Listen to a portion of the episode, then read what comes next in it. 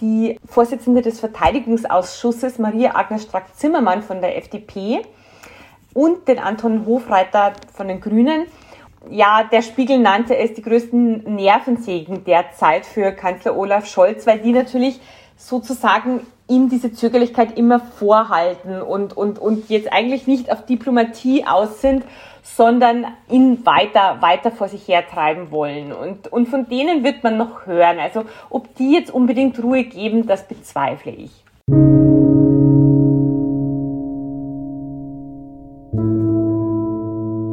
Krieg und Frieden. Der Podcast zur Furche-Serie.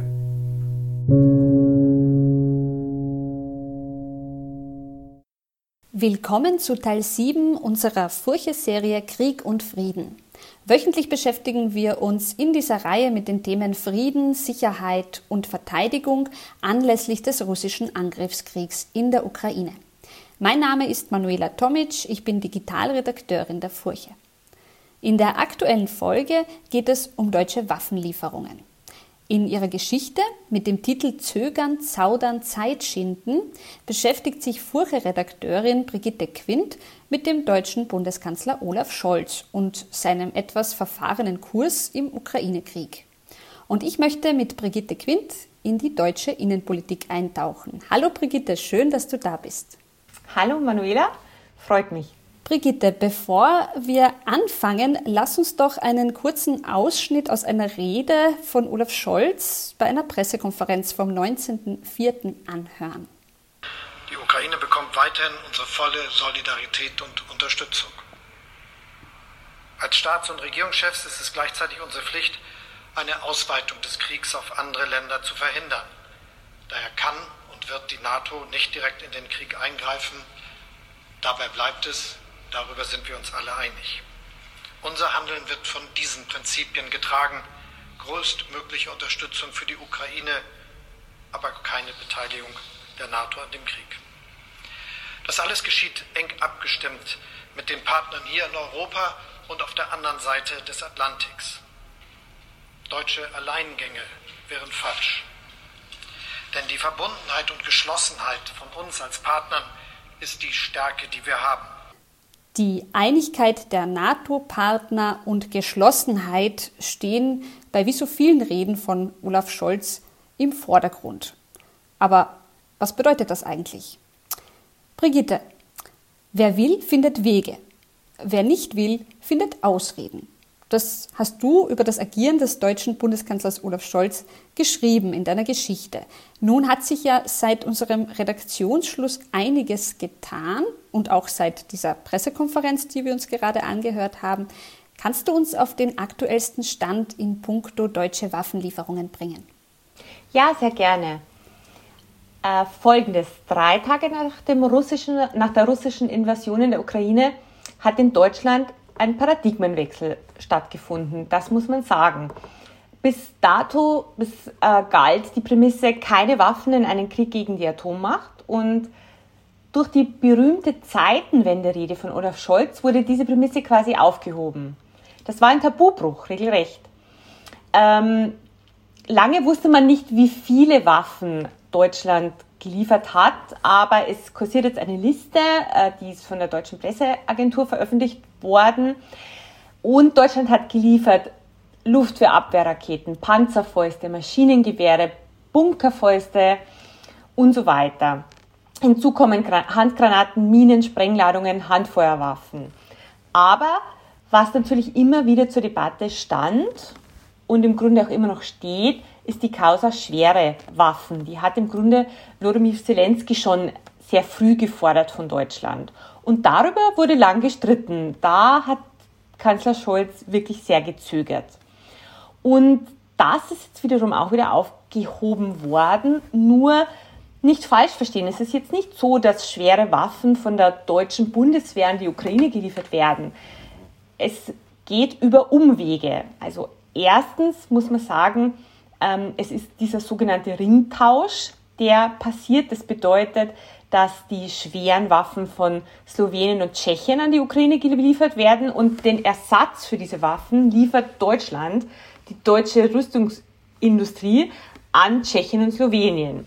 Und dann ist es so, dass wieder nicht die Bundeswehr liefert, sondern die Rüstungskonzerne, die auch sehr bekannt sind, äh, die Rüstungskonzerne sind sehr groß in Deutschland, ähm, Rheinmetall zum Beispiel, äh, die haben sozusagen äh, Anträge gestellt, ob sie an die Ukraine Waffen, schwere Waffen verkaufen dürfen. Und einige davon sind schon genehmigt worden. Zum Beispiel sogenannte Gepards oder die Marder, die auch immer wieder zur Debatte gestanden sind. Und es liegen noch mehr Anträge auf dem Tisch des Bundessicherheitsrats und diesem steht Scholz vor. Und da wird es wohl noch einige solche Umwege geben.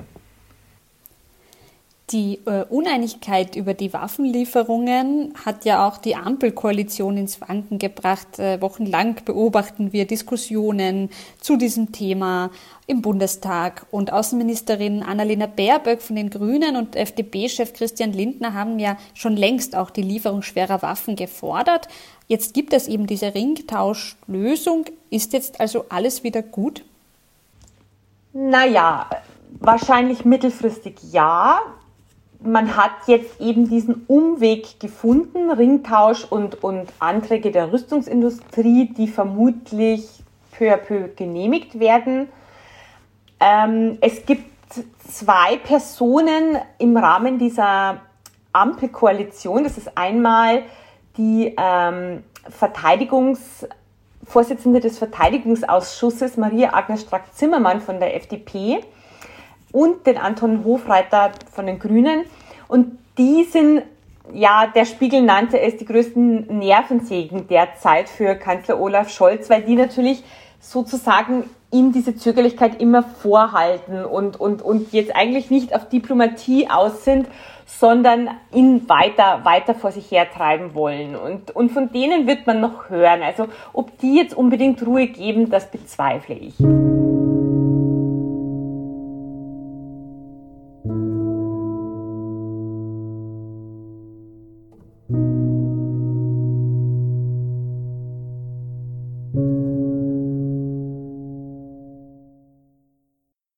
Aus Angst, sich angreifbar zu machen, macht sich Scholz angreifbar, schreibst du in deinem Artikel in der aktuellen Furche. Du bist ja gebürtige Bayerin und bei uns in der Redaktion zuständig für die deutsche Innenpolitik. Wie würdest du als Beobachterin der Ampelkoalition die bisherige Performance von Olaf Scholz in dieser Ukraine-Krise bewerten? Diese äh, Analyse in meinem Titel Zögern, Zaudern, auf Zeit spielen zusammenzufassen, nämlich genau das macht er. Interessant ist, dass ziemlich alle, die mit Olaf Scholz eng zusammenarbeiten, beschreiben, dass er sich mit jedem Thema detailliert auseinandersetzt, keine Sch Schnellschüsse wagt, top vorbereitet, Entschlüsse fasst und so weiter. Ja, ich würde sagen, er regiert in merkelischer Manier und ich würde auch behaupten, die Deutschen haben ihn auch deshalb gewählt, weil er Merkel noch am nächsten kommt Inmitten eines Krieges ist natürlich diese Art und Weise des Regierens schwierig. Äh, gleichzeitig habe ich persönlich den Eindruck und eine, einige andere Analysten, dass er nicht unbedingt zögert, hm, weil er gut überlegen will, sondern weil er im Grunde das, was man von ihm will, das, was man von Deutschland erzwingen will, auch international nicht will. Tatsächlich einfach nicht will. Und deswegen reagiert er und agiert er nicht. Welchen Grund hat denn dieses zögerliche Verhalten? Welche Sorgen stecken dahinter?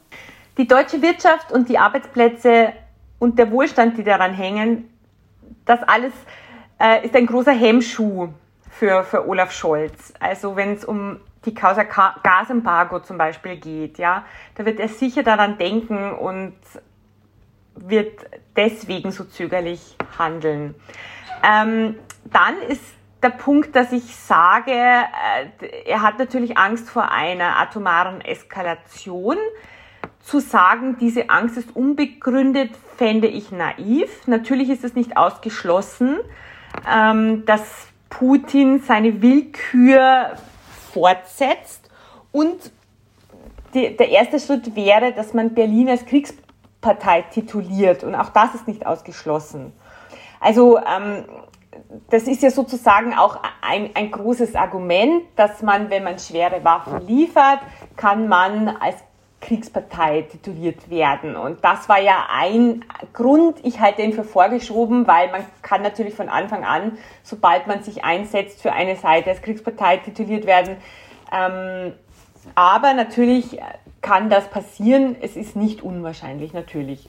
Letzte Frage. Ähm, was ist deine Analyse? Sind die Ängste von Olaf Scholz berechtigt? Äh, könnte Russland Deutschland tatsächlich zu einer Kriegspartei erklären?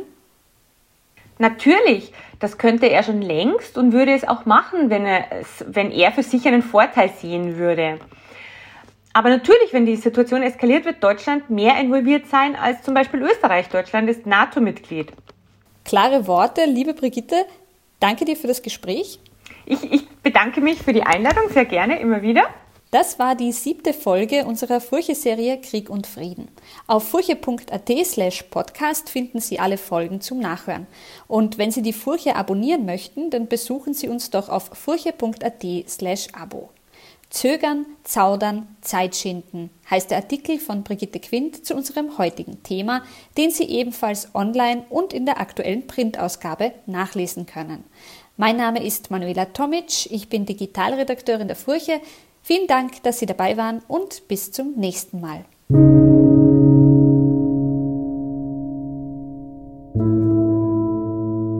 Krieg und Frieden. Der Podcast zur Furche-Serie.